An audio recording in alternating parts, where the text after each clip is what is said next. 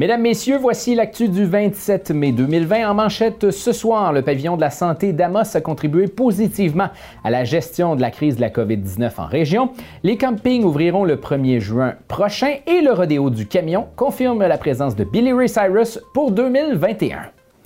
Pour débuter, le Centre de formation professionnelle Aricana a contribué à la gestion de la crise de la COVID-19 euh, grâce à la formation de 280 nouveaux aides de services destinés au réseau de la santé en région.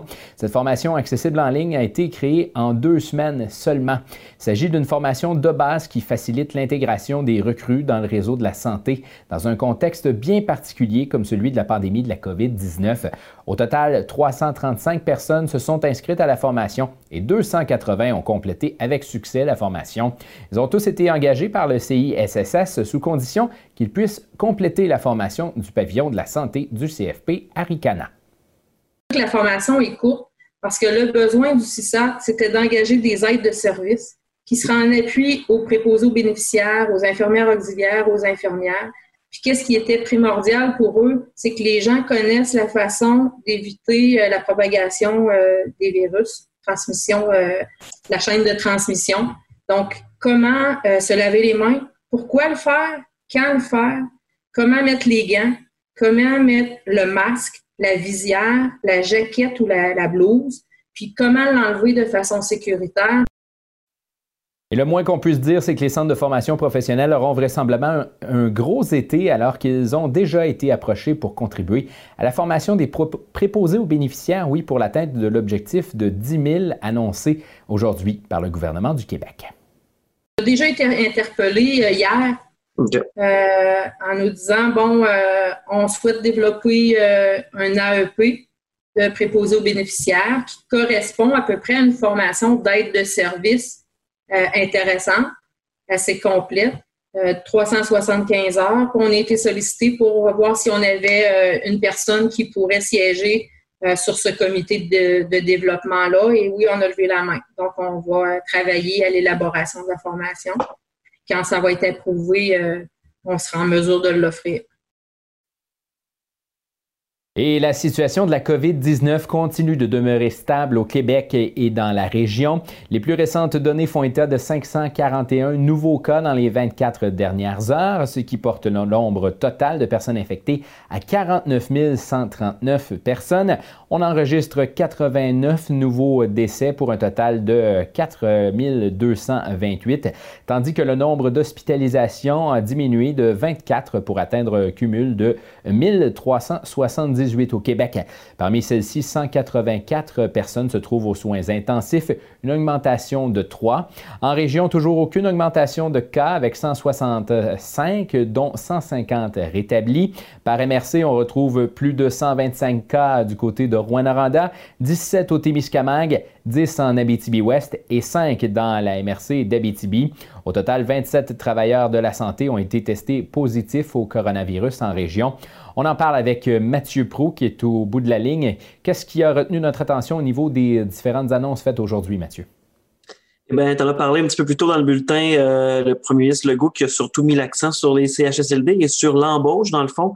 Donc, il nous a rappelé que la situation demeure difficile depuis plusieurs années. Euh, il manquait déjà 10 000 employés là, dans, pour atteindre des ratios euh, raisonnables avant la crise. Et là, pendant la crise, ben, on a euh, eu un autre 10 000 employés qui s'est absenté, euh, soit parce qu'ils ont été infectés par la COVID ou par des craintes d'attraper la maladie. Donc, pour combler ces besoins-là, on a utilisé divers moyens, la fameuse plateforme Je contribue. on a attiré des étudiants, le personnel enseignant aussi, les forces armées. Donc, il y a beaucoup de gens qui ont été demandés pour venir prêter main forte. Et donc, on a comblé temporairement euh, ces 10 000 euh, emplois-là, ou presque. Donc, et là, dans le prochain jour, on, veut aller un petit peu plus loin. Ce qu'on veut, c'est lancer une campagne pour convaincre 10 000 personnes de s'inscrire à une formation pour devenir préposé aux bénéficiaires. Et ça, ça va être lancé dans des dizaines de centres de formation professionnelle, euh, dont celui d'Amos là, au pavillon de la santé, euh, la directrice Ménon Perrine qui nous l'a confirmé un petit peu plus tôt en entrevue. Donc, la formation, ça va se dérouler de la mi-juin à la mi-septembre environ, donc on a trois mois de formation euh, payée. Euh, ensuite, ben là, ils pourront aussi devenir préposés à un salaire là, de 26 de l'heure, un salaire annuel de 49 000 donc une augmentation assez nette par rapport au salaire qui était auparavant. Donc, ça devrait contribuer de bonne façon à venir chercher ces 10 000 emplois-là. mais comme le premier Legault le dit, ça, ça, demeure quand même tout un défi d'aller chercher 10 000 personnes. On se dit peut-être qu'il y aura d'autres besoins, mais on va commencer par ce défi-là. Puis ensuite, si on a d'autres besoins, ben, on, on fera un pas, un pas supplémentaire. Et le prochain sujet, Mathieu, c'est un sujet qui était réclamé par de nombreuses personnes au Québec dans les derniers jours. Évidemment, on parle des campings et hébergements. On a eu des, nouvelles par rapport à ça aujourd'hui. Oui, donc c'est à partir du 1er juin que les campings pourront euh, ouvrir. Euh, les marinas également, euh, certains autres hébergements comme les chalets. Donc, les gens pourront louer des chalets, notamment à la CEPAC, entre autres, qui va rouvrir aussi son camping et ses chalets, tout ça. Donc, euh, on va pouvoir se, déplacer d'une région à l'autre, malgré que ce ne soit pas recommandé. C'est pas interdit par décret ministériel. mais évidemment, on recommande aux gens de rester dans leur région d'abord. que ce soit, mais évidemment, ça a soulevé la question pour les gens de la, région métropolitaine. C'est pas difficile d'aller faire du camping sur l'île de Montréal, mais de manière générale, ça, c'est pas interdit de se déplacer. Mais que c'est pas recommandé. Euh, il y a certaines mesures justement d'hygiène qui vont être euh, présentées aux différents tenanciers de camping, de chalet. Euh, bon, on parle entre autres de laisser une journée entre les locations, pas louer à deux familles en même temps, donc aller à une unité familiale. Donc des mesures logiques qui vont être dictées dans les fameux guides aussi qui sont produits par la CNSST et le Camping Québec aussi qui s'est impliqué pour justement aider ses membres à rouvrir dans le contexte de la pandémie. Alors voilà, enfin, on pourra euh, aller faire du camping cet été, profiter des températures qui sont déjà chaudes d'ailleurs, Mathieu. C'est très beaucoup. Merci. Dans un autre ordre d'idée, le prix des maisons pourrait connaître une baisse marquée de 9% à 18% avant de se redresser au cours de 2021, prédit la Société canadienne d'hypothèques et de logement, la SCHL. Selon les perspectives du marché canadien de l'habitation publiées par la SCHL, les mises en chantier, ventes et le prix des maisons demeureront probablement inférieurs au niveau d'avant la pandémie.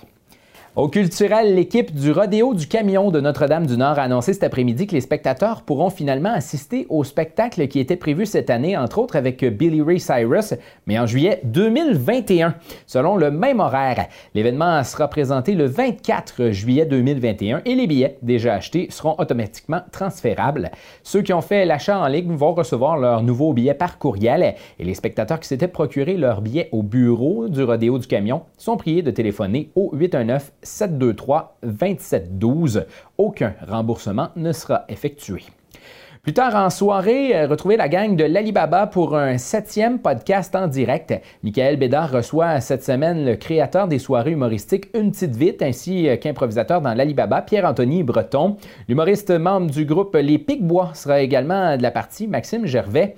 Il viendra raconter ses meilleures anecdotes d'improvisation. Ça se passe à 20h au twitch.tv barre oblique AC Podcast.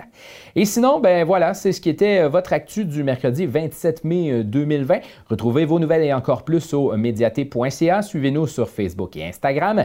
Toute l'équipe vous souhaite une excellente soirée où l'on annonce partiellement nuageux avec 40% de probabilité d'averse, risque d'un orage violent. Ce soir, minimum 19 et pour demain, généralement nuageux, averse débutant en après-midi, risque d'un orage en après-midi, maximum 26 humidex 30 pour demain. Alors là-dessus, je vous souhaite une excellente soirée.